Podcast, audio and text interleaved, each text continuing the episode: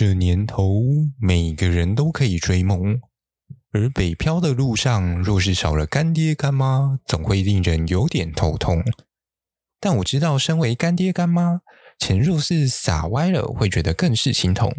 尤其在自然和永续的潮流之下，更是没有人能懂。不如这样，就让我们互相成就彼此不敢说出来的那一场梦，更让我们共同成长，成为推动世界的一缕微风。让自然和永续不会只是成为一种口号，而是一场改变世界的行动。本节目还在寻找干爹干妈赞助播出，相关合作和赞助，请下下方资讯栏连结和信箱，或上脸书搜寻“森林边缘”。本广告由森林边缘的森林系边缘人提供。你还在对于生活感到迷惘吗？你每天都累到无法思索了吗？你知道森林可以是一种生活吗？每周五下午就让森林系 Podcaster 给你三分知识，七分故事，让你从生活发现森林，让你从森林探索生活。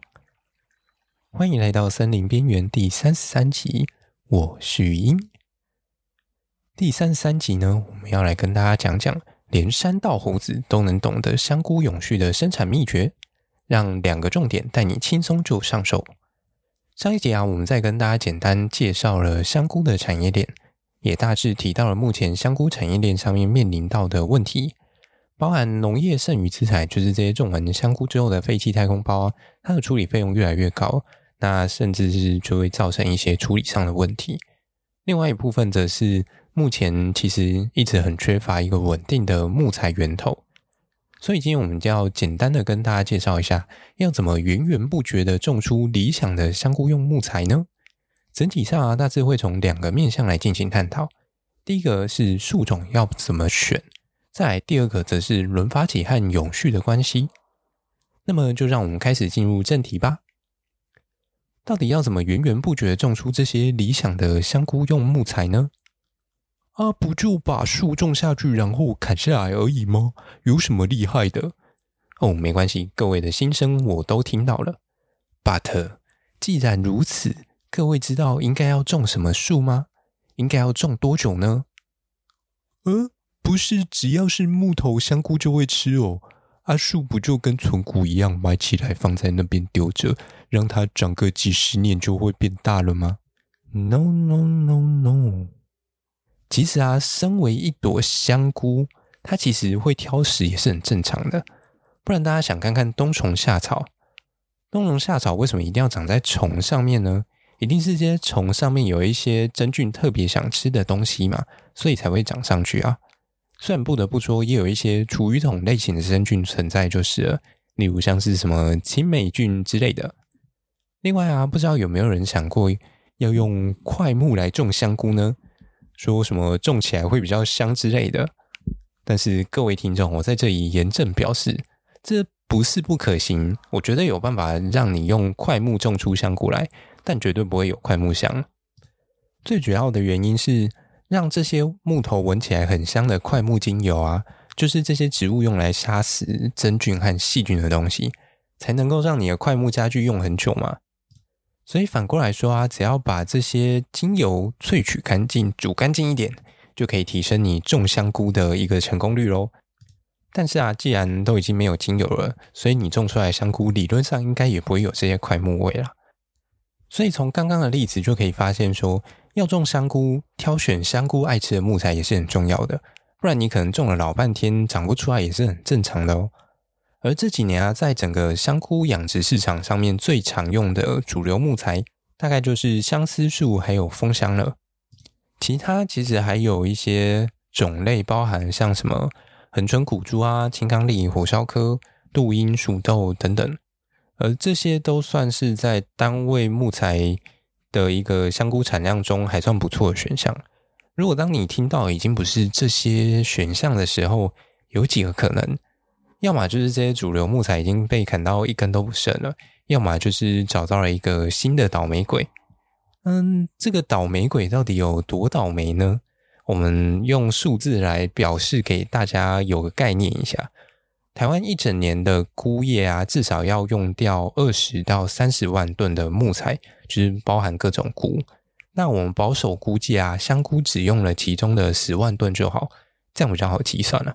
接着我们假设啊，今天砍伐一公顷的森林，可以获得一百公吨的木材，那么每年大约就要砍差不多一千公顷的林地，来提供这些种香菇的人使用。这个大概有多少呢？差不多就是十分之一个新竹市面积大小而已嘛。嗯，好像也还好。可是反过来说，究竟在台湾的森林里面有哪个倒霉鬼，每年有办法提供这么多木材来让我们变成香菇呢？更何况啊，林业署过去在林务局的时代，在这就是比较近代的这些年份里面啊，它每年的平均发展面积可能都没有到这个数字呢。所以，为了能够让大家稳定的吃到香菇，我们今天就要来介绍一下，怎么运用良好的人工管理和生产模式。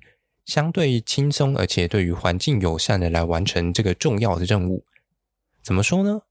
假设啊，台湾要能够稳定维持良好的香菇供应的话，不知道大家觉得我们总共会需要多少公顷的森林呢？大家凭刚刚的资讯啊，就随便猜个数字来听听，一千公顷吗？应该不会吧？这样子可能一年份就会吃完了。但一万公顷呢？可以连续砍十年。这样应该就够了吧？但是下一个十年要怎么办呢、啊？十万公顷呢？连续一百年的份，但是为了一个香菇要占用掉整个彰化县的土地面积，嗯，好像又有点太多了。那么我就来公布一下我的答案给大家参考看看。这个答案也不会是绝对的啊，它就是我依据这些现有的资讯和数据，简单稍微评估出来的这样。我认为啊，要能够每年提供十万吨的木材来供香菇生产使用的话，大概只需要两万公顷左右的土地就够了。是不是比大家想象中的还要少呢？还是聪明的各位在我刚刚提供这些参考答案的时候，就已经想到可能的原因了呢？接下来我们要介绍的是所谓的时间换取空间大法。我认为这也是林业生产能够永续很重要的一个条件之一。我们有一个专业的术语啊，叫做轮伐期。从字面上来看，就是轮流发财所需要的一个时间啊。为什么要轮流呢？又要怎么来轮流呢？这个概念啊，我觉得很简单。不知道大家对于键盘上面的这个数字键有没有印象？数字啊，就是从零到九嘛，总共十个按键。那么，请大家把它想象成十片面积一样大的森林，或者是要把它想象成一个新竹市也可以啦。我们就以十年为一个周期，从今年作为第零年，然后依序开始，到哪一年我们就把哪个数字键上面的森林砍掉，拿来种香菇。那么是不是我们每十年就会重来一次？而且每一次理论上会有差不多分量的一个木材可以使用吧？这个就是轮法的概念。这也让我们可以不需要一次用到非常多的土地，也能够源源的不绝一直生产出这些木材来哦。可是树哪有长这么快啊？十年、二十年就可以砍来用哦。所以说啊，这个就是为什么我会说可能需要用到两万公顷的原因啦、根据每个树种的不同啊，生长速率也会不太一样。再来还有一些造林或者是伐采方式的不同，也会有所影响。最终啊，其实就只是要找到一个相对上的平衡点而已。例如说，我今天每公顷种十年，真的可以有一百公吨的木材吗？那我真的只需要一万公顷的土地来轮流种就好了。但实际上啊，以台湾目前的一些研究数据来说，每年每公顷能够增加三到五公吨的木材就算不错了。而且造林刚开始三到五年，大概也不太会有这个数字出现了。所以啊，我自己就保守估计，假如每年砍一千公顷的话，轮发起保守大概抓个二十年，其实差不多，甚至我觉得也有机会再少一点。总共大概就是需要两万公顷左右的土地。好啦，数学这种东西就是大家无聊自己回家算一算就好了。这边呢，实际上我想让大家知道的是，其实森林的经营虽然看起来很长，但实际上对我们来说也有一些相对比较短时间的生产模式。甚至我知道也有一些公司他们在进行实际上生产这些香菇用材的时候，轮发期啊，甚至只抓到了八到十二年。